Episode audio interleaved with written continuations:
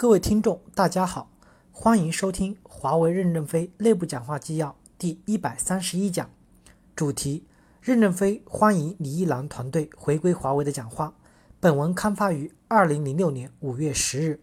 导读部分：李一郎，十五岁考入华中理工大学少年班，一九九二年硕士毕业，在任正非的劝说下放弃出国，打算任职于华为，很快负责 CNC 零八数字程控交换机的研发。这是华为的第一代万门机，为华为打开市场起了决定性的作用。一九九六年，二十六岁的李一郎被任命，被任正非任命为常务副总裁，在华为位居第二。任正非对李一郎直接以干儿子相称。两千年，任正非号召员工内部创业，李一郎毅然决然地选择离开华为，创办了港湾网络，并开发与华为直接竞争的宽带网络通信技术和产品，严重的动摇华为的基业。二零零四年，华为专门成立打港办进行策略性打击。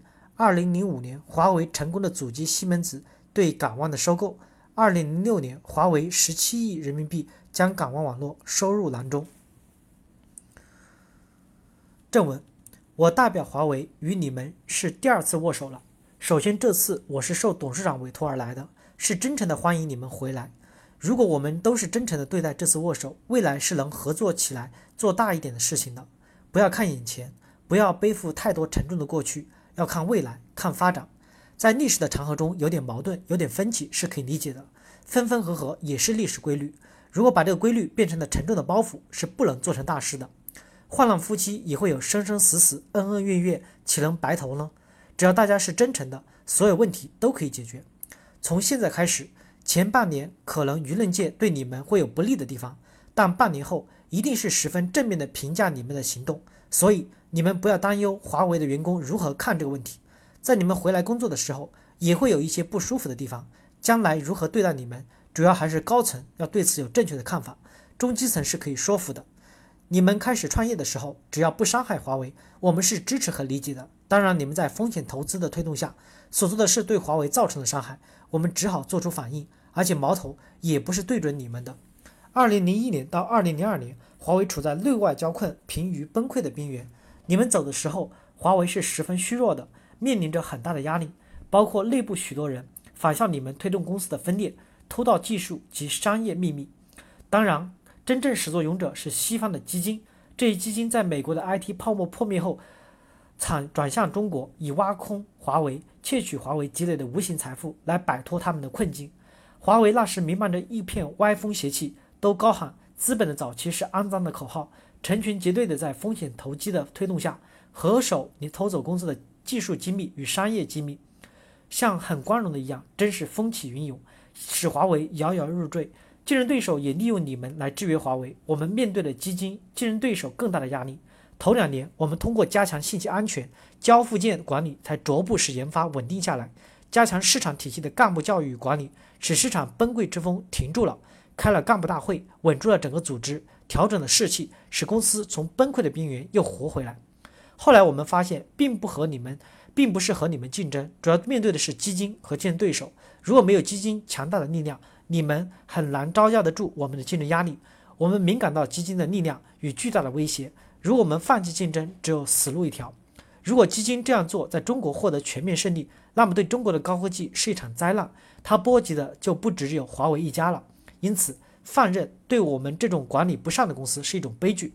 我们没有退路，只有坚决和基金做斗争，当然也要面对竞争对手的利用及挤压。因此，较大的挫伤了你们，为此表达我的歉意。这两年，我们对你们的竞争力度是大了一些，对你们的打击重了一些。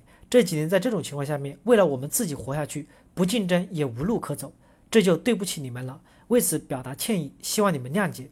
不过华为着陆中原也是是惨胜如败，但愿我们摒弃过去，面向未来，取得双赢。我们之间真正的出路是重新走向合作。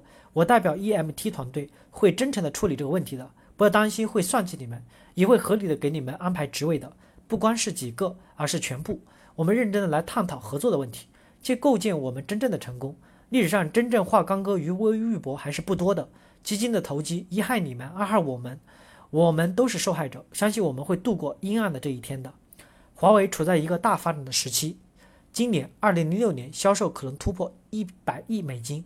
华为、华三终端的一些数据都不放进来，以免成绩太突出了，易受攻击。矛头会指向我们的。太极八卦有两条白鱼和黑鱼交织在一起，正反两面是相辅相成的。只要你说你是白鱼，一定是万箭穿心，把你多黑一些。我们坚持实事求是的宣传报道，使华为逐渐逐步的冷静下来，面对自己存在的问题，去努力优化自己。如果我们两股力量将来能合起来，会更强大，也会对历史做出一个非常好的注脚。不是说敌人永远都是敌人，还要感谢你们的存在。华商成长之快与此有很大的关系。原来我们对企业网何去何从还存有疑虑，非常欢迎你们的加盟。董事长在国外，我十四号要出国，我来见你们就是让你们放心，我是获董事长及整个管理团队授权而来的。我们没有什么弯弯绕，我们也不纠缠历史。大家对历史会有不同的看法。交流会造成矛盾，我们面向未来，在减少矛盾的情况下面加强沟通，达到相互的信任。公司处在全球历史性发展的时期，如果你们想通了，双方工作小组也能达成一致，你们的回归将对中国科技史都是一项贡献。不一定会说你们会输，你们输了，我们赢了，应该说我们是双方都赢了。如果华为容不下你们，何以容天下？何以容得下其他小公司？我们在很多方面不如小公司，小公司就是靠创意，小公司 idea 强。大公司平台强，平台强就是发现机会后可以加大投资猛追。虽然我们和你们关于知识产权打官司只是一部分而已，但你们的很多创意，像以多业务传送的思想来开发传输产品，以太以太交换机也有很多自主开发的东西，这还是要肯定的。希望能加盟加盟华为。这次华为的人力资源大调整将形成一个五到十年的战略格局，外面抗衡国际竞争伙伴。内部吸收小公司加盟到我们一起发展，这五年来说，没有你们离开公司，我们还发现不了公司这么多严重的问题。